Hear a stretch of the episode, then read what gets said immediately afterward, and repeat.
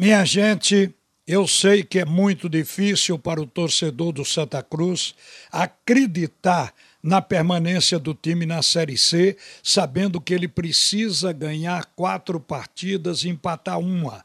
Isso para chegar a 21 pontos que a gente estima como ponto de corte dessa competição porque nenhuma equipe com menos de 20 pontos conseguiu se firmar, sempre caiu para a Série D. E aí a gente projeta esses 21 pontos. Mas pode ser também que o Santa Cruz, com dois pontos a menos ou até três, consiga ficar na Série C. Mas ainda assim precisa de vitórias.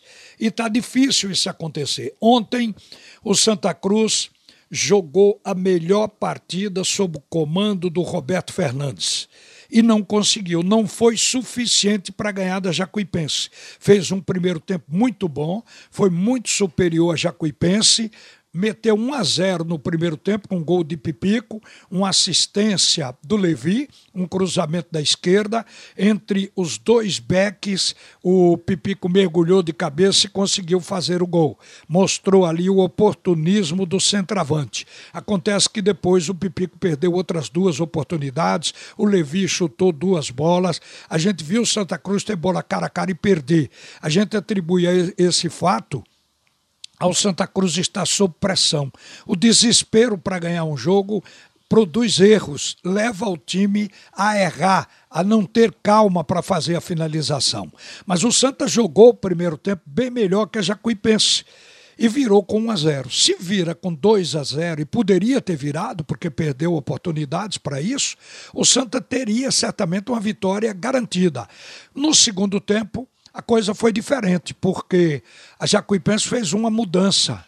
Colocou o Jeremias, aquele que jogou no Santa Cruz, que para a Série C é um jogador de qualidade. Ele entrou no lugar do Janeudo no meio-campo e produziu um outro jogo. A Jacuipense começou melhor que o Santa Cruz a segunda etapa e foi para cima. O Santa recuou um pouco para resistir, depois o Santa Cruz começou a sair e igualou a partida.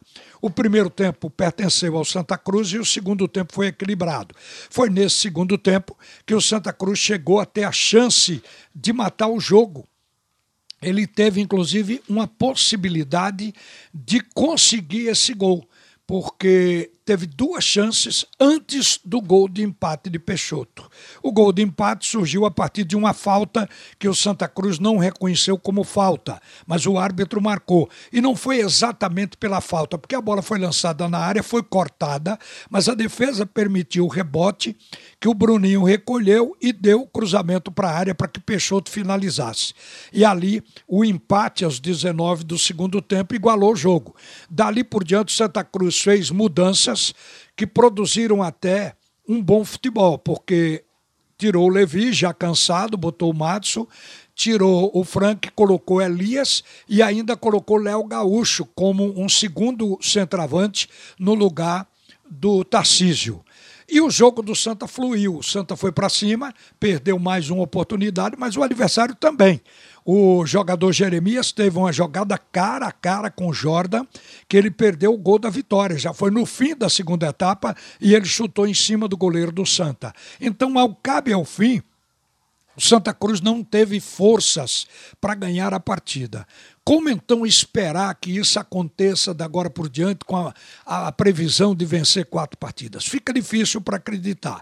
Eu digo ao torcedor que, para mim, está na faixa dos milagres esse fato acontecer. Mas enquanto houver possibilidade matemática, eu acho que tem que se colocar fé, acreditar, torcer e esperar para que o milagre de fato aconteça. E por último, eu devo dizer a vocês que o torcedor do Náutico hoje está cheio de esperanças numa retomada do futebol alvirrubro, agora sob o comando do Marcelo Chamusca. O jogo vai ser contra o CSA. CSA, que está dois pontos atrás do Clube Náutico Caparibe, está com 28, mas venceu três partidas seguidas, enquanto que o Náutico perdeu as cinco partidas seguidas, as últimas. E em nove jogos o Náutico só ganhou um. Então é refazendo exatamente a campanha, ou tentando refazer a campanha que foi boa no início, que o Chamusca comanda o time hoje. Não vai ter o centroavante titular Caio Dantas, que por sinal ainda não aconteceu em nenhuma das três partidas que jogou. E ele hoje não vai, ficou com a dor na coxa e quem deve entrar é o Paiva no lugar dele. Boa sorte ao Náutico, vamos esperar pela reação Timbu. Uma boa tarde, minha gente, a seguir o primeiro tempo do assunto é futebol com Roberto Queiroz.